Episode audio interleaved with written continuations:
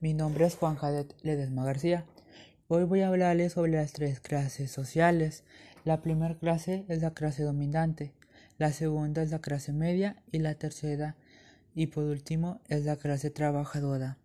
La clase dominante son las personas que tienen un alto capital y que tienen los mejores cargos respectivamente de su país, como el rey, el virrey, los comandantes, etc.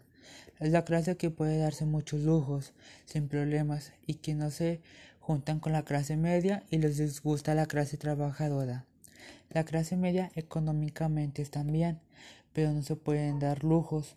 Son las personas que empiezan una empresa, como los abogados, etc.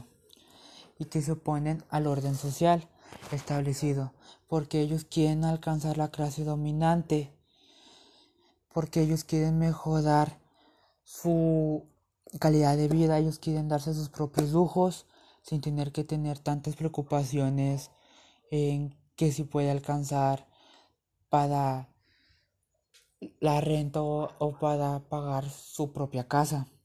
Y por último es la clase trabajadora, que son los campesinos, los que trabajan en minas y también se les llama la minoría, son también los que trabajan en la agricultura. Son la clase más baja de las clases sociales y son extremadamente pobres. No tienen los mismos derechos que las otras clases debido a su capital y no pueden darse ningún lujo.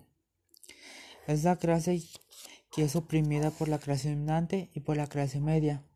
Es la clase más útil en la sociedad, ya que gracias a esta clase la, la economía se mantiene, ya que ellos exportan la comida, ellos producen la comida y se mantiene el orden social, pero es la que más sufre discriminación, ya que la clase dominante la ve con desprecio porque no tiene el mismo capital y para ellos la clase trabajadora tienen que trabajar para que la clase dominante pueda seguir con sus lujos, mientras que la clase trabajadora solo busca mejorar su calidad de vida.